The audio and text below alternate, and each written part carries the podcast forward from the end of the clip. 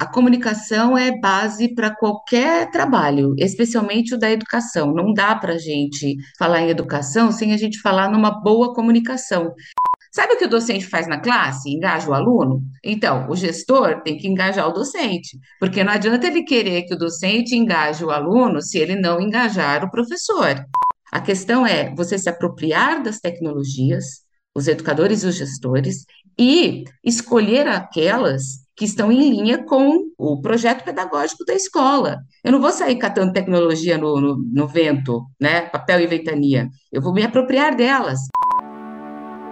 Explore o universo da comunicação e potencialize seu desenvolvimento profissional e pessoal. Começa agora, Barucast.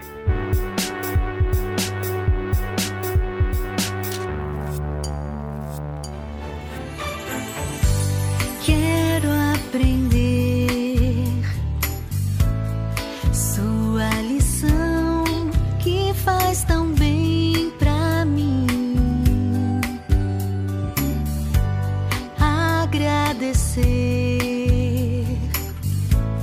de coração por você ser assim. Olá, bem-vindo ao Barucast. Eu sou a Erika Baruco e trago para a conversa do episódio de hoje a Sandra Cabral, jornalista e educadora, CEO do Educar para Ser Grande. E já dá para perceber aqui, né, pela apresentação sobre ela, que a nossa pauta é educação e, claro, sob o viés da comunicação. Super bem-vinda, Sandra. Olá, Érica, muitíssimo obrigada pelo convite, honrada em falar com vocês. Espero que a nossa conversa agregue aí para as pessoas que ouvirem o Barocast hoje. Com certeza, tenho certeza que vai agregar e vai ser bem gostoso. Eu conheço você já há um bom tempo, então, quando a gente conhece aqui o entrevistado, a conversa fica mais fluida, né? Ajuda, soma. É, fica super boa, né? É, vamos lá, Sandra. A tua formação, a tua vivência pelas áreas da comunicação e da educação é bem interessante para nos ajudar a tangibilizar a importância da sinergia dessas duas áreas, da educação e da comunicação, e como elas devem se integrar com e entre os diferentes atores deste segmento da educação, que são os gestores, os educadores, os alunos e os seus responsáveis, né, pais e responsáveis. Eu acho legal a gente começar aqui pela gestão e o seu papel com o seu público interno, especialmente os professores, que é um papel que eu considero aqui de liderança, de coesão, né, e que envolve muitos processos e muitos relacionamentos, né, questões que estão além até do pedagógico e que interferem diretamente no pedagógico. Como é que você enxerga isso? Bom, Érica, eu, a comunicação é base para qualquer trabalho, especialmente o da educação. Não dá para a gente falar em educação sem a gente falar numa boa comunicação. E nas últimas décadas, a comunicação tem sido trazida à tona como importante, como relevante. A gente está na era da comunicação e da informação, né? E na educação, isso também foi destacado, vem sendo destacado. Então, quando a gente fala, e focando muito né, no que você falou da gestão, quando a gente fala em comunicação de gestão para os públicos dela, porque a gestão fala com todos os públicos da escola, inclusive o externo, né, inclusive a comunidade no entorno. Então, assim, às vezes os gestores não têm essa ideia, e quando eles trabalham em redes, porque existem escolas que são uma rede enorme, tanto pública como privada. Então, quando os gestores trabalham em rede, essa comunicação ela precisa ser extremamente bem feita em todos os sentidos, tanto dos gestores para gestores, porque toda rede tem alguém que está acima, como dos gestores para cada uma das suas escolas ou para cada um dos seus docentes.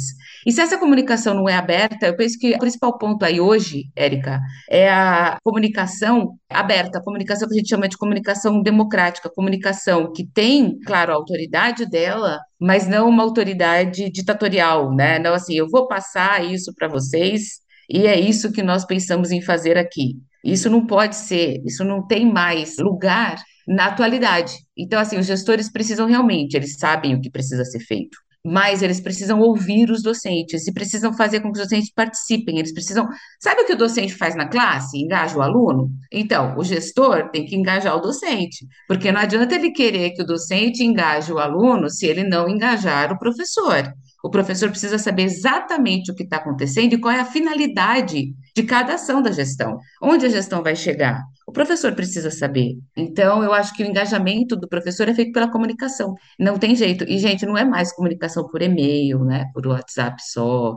Não é esse tipo de comunicação que funciona hoje em dia, né? Então, eu acho que a comunicação é base para aí a gente chegar até no processo de aprendizagem melhor. Então, assim, vai bater lá no processo de ensino de aprendizagem e vai bater também lá na comunicação com os pais. É uma coisa bem ampla, né?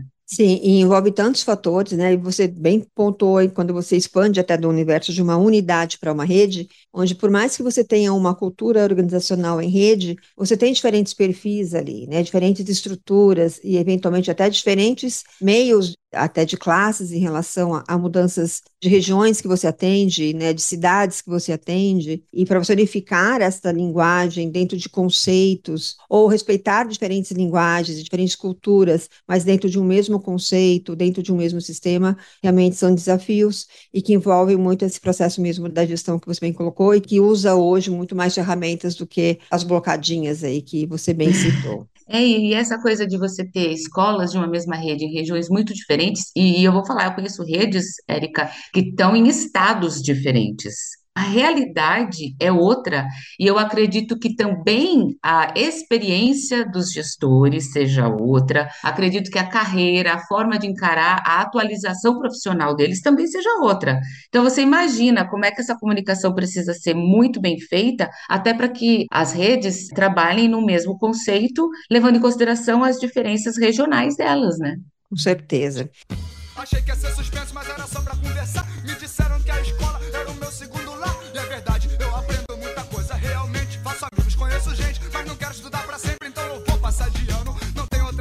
mas o ideal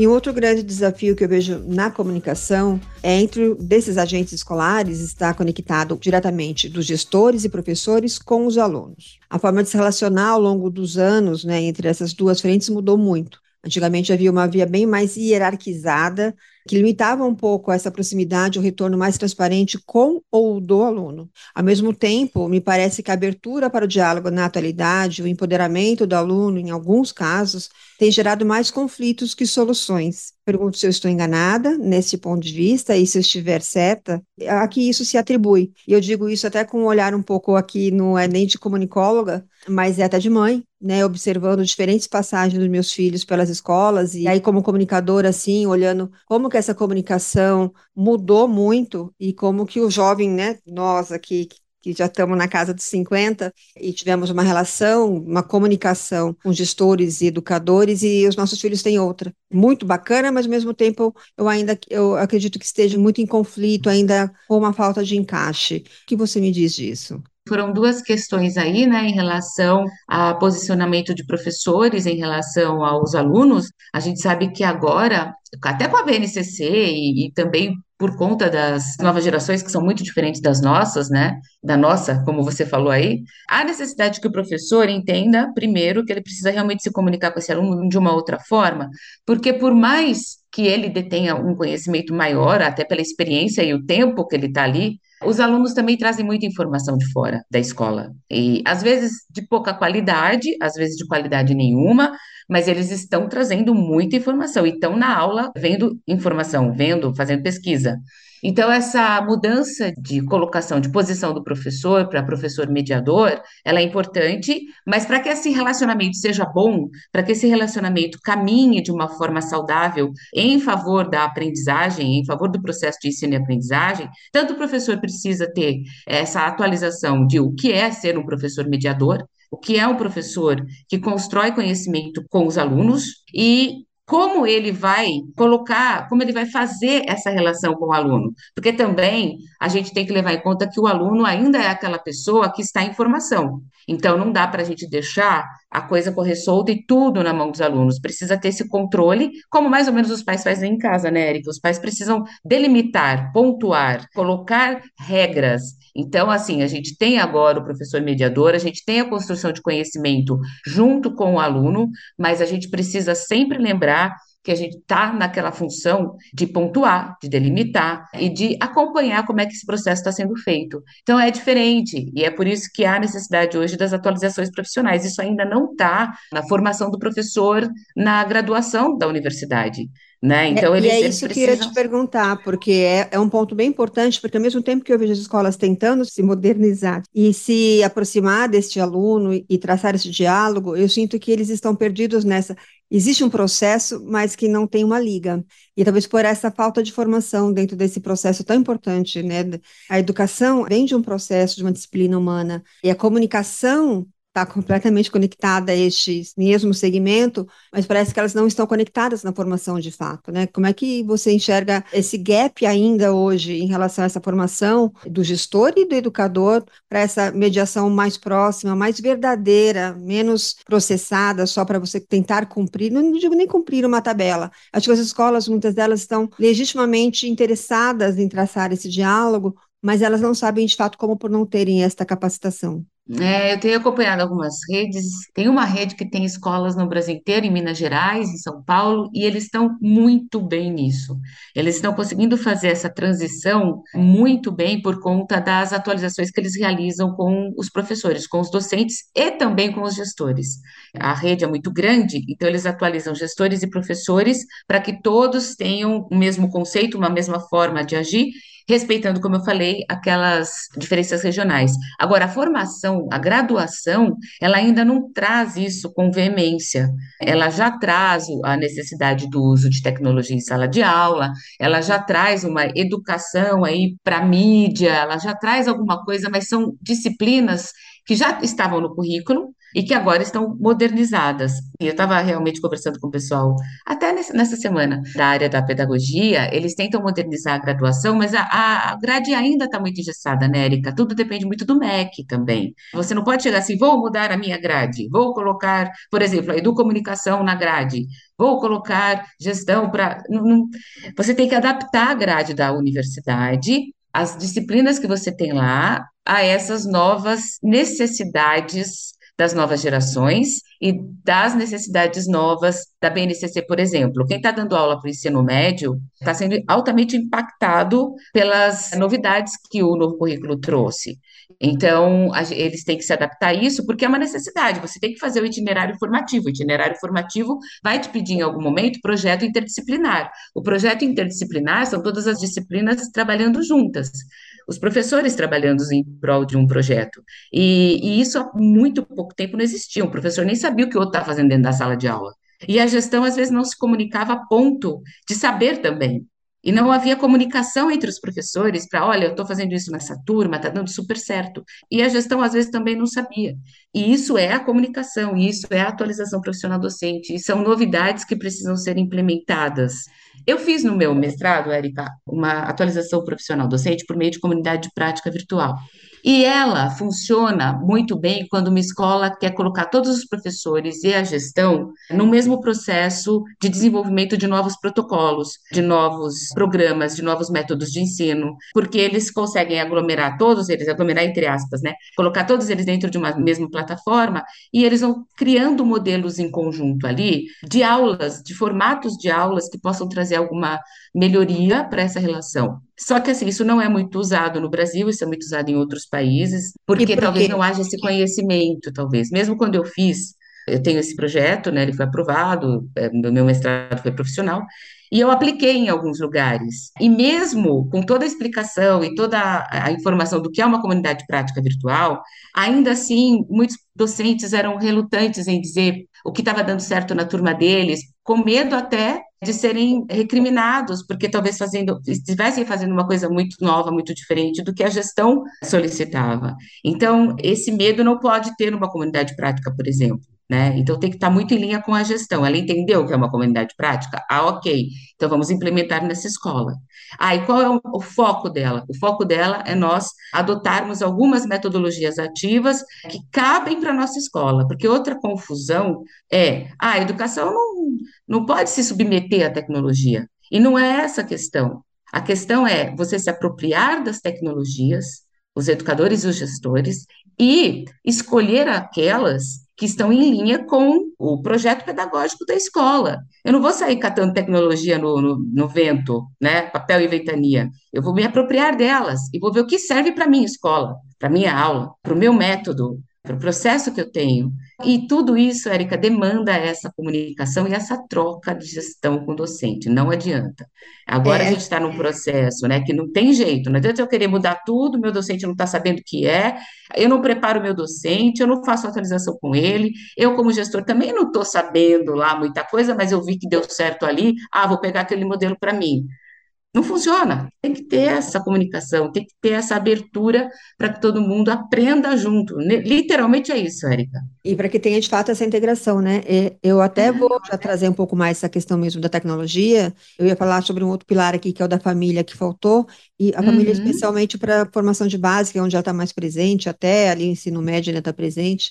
Eu vou falar dela depois, eu pegar o gancho mesmo da questão da tecnologia, né? Acompanhando o setor de educação há bastante tempo, né? Nos eventos que a gente vinha cobrindo pela agência há bastante tempo, a gente via há 10 anos atrás esta tentativa da inserção de emplacar as tecnologias na época, as grandes tecnologias eram as lousos digitais, isso já está tão, tão, ultrapassado, mas até aquilo era muito difícil de ser implementado, justamente por essa dificuldade de integração da gestão e do educador dentro desse processo, de entender o porquê, de entender o como fazer isso, e como isso era importante até para essa nova geração que estava vindo já completamente conectada. E, então, hoje isso ampliou muito e deu um super salto em virtude da pandemia, porque daí não foi pelo amor, foi pela dor, né? Todo uhum. mundo teve que antecipar os processos de educação à distância e ampliar as ferramentas para trazer mais conteúdo fora das lousas. E tem esse universo, então, hoje que o aluno traz muito essas demandas, como você bem colocou, às vezes não com qualidade, mas o aluno está muito conectado né, a um mundo gigante e de mídia e de uhum. muitas frentes e para o educador administrar essa gama de informação, os meios que demandam isso, a qualidade do que vem. Em saúde, a gente costuma falar muito do doutor Google, né? De quando a gente, como paciente, vai no médico e fala: olha, eu vi isso aqui, para que serve? Eu imagino que isso também seja um problema na educação. Ela agrega muito. Hoje eu, eu vejo que o, o aluno tem fora da sala de aula, e o professor também tem fora da sala de aula e do sistema que ele tem que seguir, que ele precisa seguir muito apoio, onde ele possa trazer para o aluno recursos, onde ele consiga se motivar mais para além do que está ali protocolado, e que, mas que também não pode fugir do sistema, né? Mas que é. talvez abra um pouco a mente mais desse aluno para ele buscar mais insumos de pesquisa que não só a nossa Barça do, do passado. Mas isso também incorre, eu acredito, que muitas dificuldades de manejo para manter o foco desse aluno, para você não dispersar esse aluno também. Você vê isso nessa, né, nessas suas Sim, trocas? Eu, sim, eu vejo sim. O interessante é que é possível a gente solucionar essa, essa coisa de o aluno dispersar, de o aluno fugir da aula e começar a ver outras coisas na internet, se você conduz adequadamente o uso da tecnologia em sala de aula. Você citou lousa digital, quando a lousa digital começou a ser implementada, os professores usavam a lousa digital da mesma forma que a outra lousa, porque eles não sabiam usar a lousa digital adequadamente. É a mesma coisa, eu estava dando uma palestra sobre educomunicação na prática docente, e aí eu estava falando sobre isso. E teve uma pessoa da plateia e aí vai encontrar o que você falou das famílias e tal. A professora falou assim: ah, a gente começou a implementar algumas tecnologias na, na escola onde eu dou aula, e ela não quis citar a escola, né? Ela falou assim: mas os pais vieram reclamar porque falaram que a tecnologia é diversão, não é para dar aula. Então, o que, que aconteceu? Aí ela me perguntou: o que, que a gente faz? Aí eu falei para ela o seguinte: a educomunicação usa a mídia, e muito bem. Então, ela não é uma diversão, ela, é, ela serve para diversão e serve para você usar muito bem, engajar muito bem os seus alunos, porque eles já conhecem o meio. Então, o que, que eles vão fazer ali é produzir, construir conteúdo. Mas a escola, antes de trazer a tecnologia, ela tinha que ter tido uma boa comunicação com os pais. Elas tinham que ter feito ou reuniões, ou mostrado para eles como essa tecnologia seria utilizada, qual era a finalidade dessa tecnologia, qual era o objetivo final do uso dessa tecnologia, levando em consideração não só o conteúdo, mas as competências e habilidades que eles iriam desenvolver ao longo do ano, do semestre, naquela disciplina. Os pais teriam que ser comunicados a respeito disso, porque em caso o pai vê a criança brincando, fazendo TikTok, fazendo dancinha, a última coisa que a criança vê ali, faz ali, é, é a pesquisa, e a pesquisa, às vezes, também não feita de forma adequada, porque o professor não colocou na, na, na lógica dele de ensino o ensinar o uso correto da internet. A gente não tem isso na escola, isso é transversal, todos os professores deveriam ensinar. Como você faz pesquisa? Como você descobre se essa notícia é falsa? Muito Como você rico. vai usar, não é? Muito rico. E muito importante, né, Sandra? Porque é o que eu exploro a partir dessa ferramenta e do conteúdo que essa ferramenta está possibilitando, né? Exato, e essa comunicação que você cita, se a escola não se comunicar adequadamente com o pai, antes de mudar ali um processo que estava a vida inteira, o professor foi expositor e ficou falando, falando, falando, falando, aluno dorme, aluno viaja, aluno vai para Marte, mas Exato. é o método que o pai conhece. E Muito o, o pai chato. acha que tá legal, né? Mas para fazer a, a transição, a escola precisa realmente se comunicar com os pais da forma correta. E talvez as escolas ainda não entenderam. É o que eu falei, você tem um e-mail, você tem um caderno que vai e volta toda hora para a escola, com um bilhete, com não sei o quê. Isso não resolve. Ou numa reunião de pais e alunos em que você vai falar sobre o comportamento das crianças, falar sobre as notas, lá, lá, você já jogar ali, vai ter tecnologia para isso, tá? E, né? Você não faz uma comunicação mais assertiva em relação a isso. Então, Exato. as escolas precisam se comunicar de forma adequada com os pais. Elas não se comunicam ainda.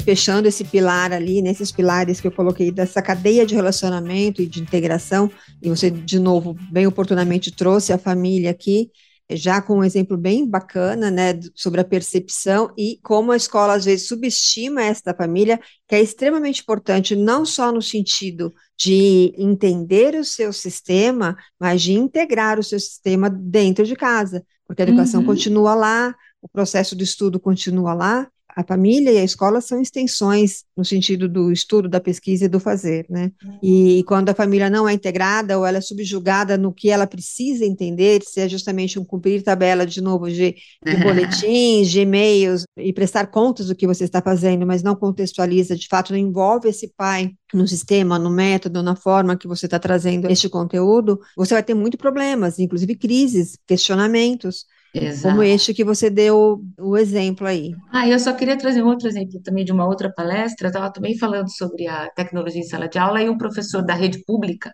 levantou a mão naquela parte de perguntas e ele falou assim: Ah, eles falaram que vão levar para a nossa escola é, mais computadores, mais, mas eles não, não falaram para a gente como é que a gente vai usar esses computadores, em que momento a gente vai usar, como a gente vai usar. Então, assim, um professor que entende que há uma necessidade Uhum. de ele saber usar a tecnologia, porque ele usa em casa, ele usa para trabalhar, para montar aula. Mas quando vai para a escola o computador, o que ele vai fazer exatamente com o aluno? Então parece coisa pequena, mas não é. Isso tudo demanda pensar, demanda que você crie um processo tanto de comunicação, porque o professor estava perguntando numa palestra, então lá na escola não responderam para ele, concorda? É, quando falaram que vai o computador para lá, ninguém disse para quê. E certamente, se for só para os alunos fazerem o trabalho digitado, não estão usando a tecnologia da forma adequada, né? São essas coisas que precisam ser vistas e tudo isso ser comunicado, ou seja, a escola também não se comunicou com o docente da forma adequada nesse caso. É outro caso em que a comunicação foi falha e ele estava com um monte de dúvidas. Então, eu imaginei dali daquela pergunta quantas outras dúvidas ele não teria, mas que ele não trouxe ali para a conversa, entendeu? Porque não houve uma comunicação e não houve atualização para ele também. Muito bom, exatamente. De novo, a importância dessa cadeia, né? Estar muito ciente para que os projetos, os planejamentos tenham efetividade e, e vai impactar completamente no resultado disso.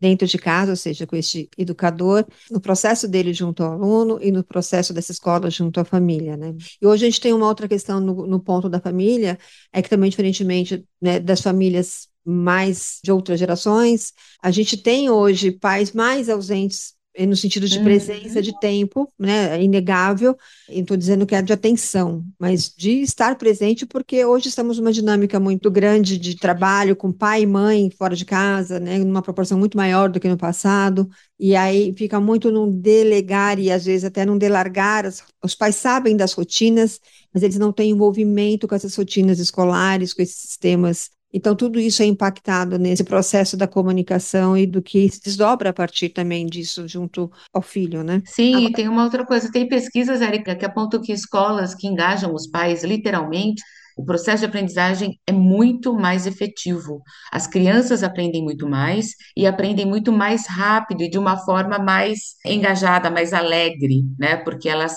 conseguem ver a movimentação tanto de professores de escola, né, gestão, enfim, e dos pais mesmo de pais que trabalham o dia todo, mesmo de pais, esse engajamento não demanda tanto tempo, né? Essa atenção precisa ser dada. E uma coisa que a gente sempre frisa, né? Que os pais são responsáveis pela educação da criança também, não é só, ah, eu pago a escola. Né? Exatamente. Existe uma diferença muito grande entre o ensino e a educação. Dentro do ensino, dentro e fora Exato. da escola e dentro e fora de casa. Ao que Exatamente. cabe a cada uma das partes.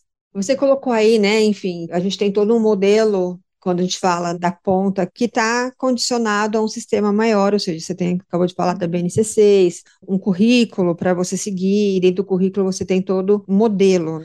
As escolas ficam atreladas a isso também, mas você acredita que a partir desta base e também das bases que vêm a partir disso, né, dos sistemas pedagógicos, conseguem criar alguma pressão para que se mobilize também uma modernização, que amplie o olhar para esses modelos comunicacionais dentro de uma dinâmica de urgência, de agilidade da informação, como a gente vive vivendo hoje, dessa nova era digital mesmo, né, onde a, a educomunicação ela se faz muito importante neste modelo. Ah, eu acho que já está começando a acontecer, Érica, a partir do momento que as escolas então, assim, é pequeno, né? Não é uma coisa em grande escala, mas algumas escolas já perceberam a necessidade da melhoria dessa comunicação com a escola, dentro da escola, tanto de gestores para professores, professores para alunos e com o entorno e com os funcionários também, como essa adequação do método de ensino às novas regras da BNCC, por exemplo. E essas novas regras, elas falam muito em comunicação, elas falam muito em cultura digital, elas falam muito em argumentação e contra-argumentação. Como é que você vai levar para o seu aluno vai desenvolvendo o seu estudante competências como a da comunicação, que, se não me engano, é a 4 da VNCC, a cultura digital, que é a 5, e a argumentação, que é a 7 das 10. Como é que você vai desenvolver tudo isso se não tem na escola? Como é que você vai desenvolver essas competências no seu aluno, no seu estudante, se a gestão não conversa com o docente, se o docente não conversa com o aluno, se não há uma comunicação adequada? Então, assim, a BNCC não está só pressionando a mudança necessária para as competências e habilidades do século XXI dos alunos, ela também está pressionando o professor e ela também está pressionando gestão, porque os professores começam a se atualizar para conseguir trabalhar dentro de um itinerário formativo do, do ensino médio. E o gestor está pasmado no, no século passado, quem não vai acompanhar é ele. Tem muitas escolas que já entenderam isso. Como eu te falei, eu já vi redes de ensino médio que começaram a fazer isso assim que ele foi amarrado, antes de ele necessariamente ser implementado. Tem escolas que já fizeram isso, e muito bem. Por quê? Porque eles foram atualizando gestão e docente. O aluno é que se impacta agora, né? Porque ele está acostumado com um tipo de educação em que ele recebe muito, para um tipo de educação em que ele tem que ser muito proativo, muito autônomo, muito criativo. Então, agora quem está se impactando no ensino médio é um pouco o aluno, mas daqui a pouco ele vai entender. É mais ou menos quando a gente implementou, por exemplo, na USCS, onde eu dou aula, os projetos integrados para substituir a N1, os alunos se impactam, porque eles chegam na universidade com aquele modelo antigo do ensino médio que eles recebem tudo dos professores. E a gente teve que se coçar também, viu, como docente, a gente teve que correr atrás para poder fazer essa, esses projetos integrados na universidade. Então, a gente entende como é difícil, e isso demanda comunicação. Porque se você não melhorar a comunicação, não rola, não adianta. Você pode dar melhor atualização profissional para a sua equipe. Se não houver uma comunicação adequada, ela vai ficar truncada em algum momento. Então, a pergunta é sim, há necessidade, mas ela é para ontem. E está evoluindo, mas precisa evoluir muito mais, né? Muito, muito, muito.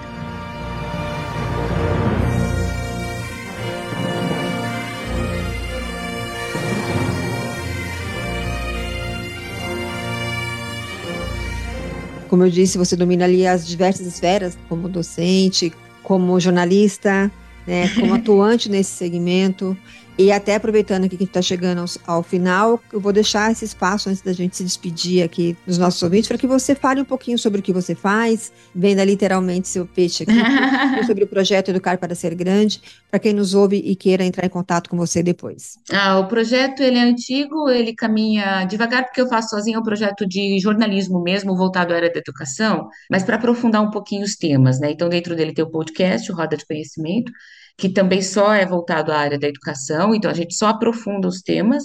E, em paralelo, Érica, como eu amo muito, né, a educação, dou aula já desde 2015 e fiz o meu mestrado voltado a isso e foquei na educomunicação, agora eu faço formação de professores e gestores também em relação ao uso da educomunicação de forma transversal para você engajar os estudantes dentro dessa nova temática da BNCC. Então, a gente, eu, eu levo isso para as escolas em, em formato de formação, para que eles entendam como usar exatamente a tecnologia, principalmente as mídias, para que os alunos se engajem e consigam produzir conteúdo de forma autônoma, proativa e autoral. Eles literalmente produzem material e isso faz com que eles tenham que pesquisar. E nesse engajamento, há um crescimento muito grande do envolvimento deles e aquela coisa de, ah, o aluno está usando a mídia para se divertir. Não, ele está usando a mídia para se divertir, mas ele está produzindo conhecimento autoral e de qualidade. Porque dentro dessa formação eu também levo para os professores a educação para a mídia, ou seja, como é que eu falo para o meu aluno que ele tem que usar, como ele tem que usar a internet e que ele está sendo regido por algoritmos e que ele está vivendo em bolhas. Então, como é que eu levo tudo isso para que ele faça boas pesquisas e literalmente construa esse material autoral de uma forma qualitativa? Você consegue fazer tudo isso transversalmente, eu posso usar isso em todas as disciplinas. Então, esse é o grande barato, né? É muito importante esse trabalho. é, A gente vive aí na infodemia e, Uhum. e a gente não tira mais essas crianças da tecnologia, os jovens da tecnologia, nem os adultos mais da tecnologia. Acho que é utópico, é um caminho sem volta. E, a- e então acho que a solução e o caminho de verdade é o que, que eu faço com esses recursos, né? E dentro da comunicação, do infotenimento, né? Que é você realmente trazer informação de relevância, de qualidade por meio de uma gestão aí, né, dessa comunicação que É. você com certeza faz com muita propriedade e que É, só ajuda para essas dar um exemplo, às vezes as pessoas ficam meio viajando, né? Ai, como é que eu vou levar isso para minha disciplina, né? Por exemplo, você pode pedir para os seus alunos, ah, ou numa série de aulas, né? Uma sequência de aulas, ou numa aula, eh, produzirem, por exemplo, um vídeo. Mas o vídeo tem um conteúdo, você vai dar um artigo para eles lerem, ou uma leitura, dependendo da faixa etária, né, e da série, uma leitura, aí você vai ensiná-los a pesquisar, eles vão ampliar aquele tema por meio da pesquisa, aí você faz uma roda de conversa para vocês, para todos trocarem o que, o que pesquisaram, e aí você pede para que eles façam um vídeo com alguma ideia que eles tiveram a partir daquela leitura. E aí o professor também pergunta em, em palestra ou na aula mesmo, na formação, mas como é que eu vou fazer um vídeo com os meus alunos? Os seus alunos já fazem, tá? Só para vocês saberem, eles já fazem o TikTok. Então, assim, eles já sabem fazer vídeo. Você só precisa trazer para eles uma forma de eles usarem isso para construir conteúdo dentro do que você quer desenvolver naquela aula. Qual é o seu foco né? naquela aula? Exatamente. E isso dá. Teve um professor que usou para ensinar mitocôndria. Então, os alunos tinham que contar uma história, trazendo para que serve, como é, o que é. E eles pesquisaram, a mitocôndria virou um personagem. Foi um negócio incrível. Eu tinha esquecido que era mi- mitocôndria, mas quando eu vi isso, eu falei: esses alunos não vão mais esquecer. Exatamente. E a gente vê muitos exemplos realmente na internet que são fantásticos, né? E que a escola tem que entender que isso não é depreciar o sistema, né, educativo, ao contrário, Não. você enriquecer, você arrumar, eh, você realmente trazer os recursos recursos atuais para que essa matéria, essa disciplina seja melhor fixada, porque é isso, eu acho que hoje eles têm até muito mais recursos, apesar de ter muita informação, de fixar em meio a coisas dessas né, dinâmicas, aos TikToks da vida, do que a gente que tinha que ler uma enciclopédia e a gente literalmente não fixa mais, a gente decorava e não fixava. Exatamente. Por isso que eu falei que eu não lembro o que é mitocôndria, eu decorei para prova. Exatamente. Sandra, olha, foi muito bacana, assim, eu queria Ai, bastante tempo. Encerrar, Ah. é, antes de encerrar, só queria deixar meu, meu, meu contato para quem quiser. Vou, mas Eu- do, do Educar é o arroba, né? Eu tenho, o Educar é o site, educarparasergrande.com.br, mas a movimentação maior é no arroba do Instagram, arroba Educar para Ser Grande, e também tem o meu e-mail, que é o sandra.educarparasergrande.com.br, lembrando que o meu Sandra tem um H, né? Isso, vai, é o nome que está aqui descrito no, na legenda das nossas, das nossas divulgações todas, o nome corretinho da Sandra. O Roda de Conversa, que é o podcast que ela toca só sobre educação, É o de conhecimento, bacana. roda de conhecimento. É Roda de Conhecimento. Tá no Spotify. Tá no Spotify e também tem um link dentro do Educar para Ser Grande lá para as pessoas Exato. acessarem. Tem, Tá tem ótimo. sim. Então, super agradeço. Há bastante tempo eu queria trazer este tema aqui da educação, né, para dentro do, do Barocast, porque, enfim, é a essência da nossa vida. A gente fala muito da saúde e da educação, que são dois pilares da nossa existência, e a comunicação neste meio é muito da nossa sobrevivência e da nossa evolução.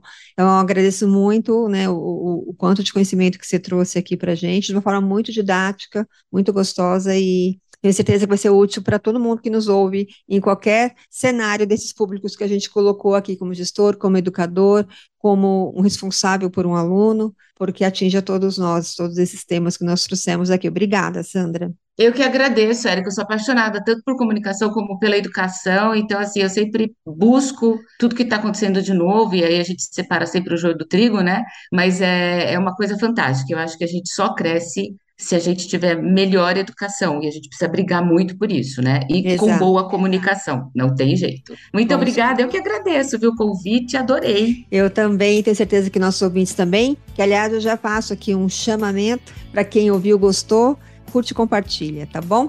Até o próximo episódio. Tchau, tchau.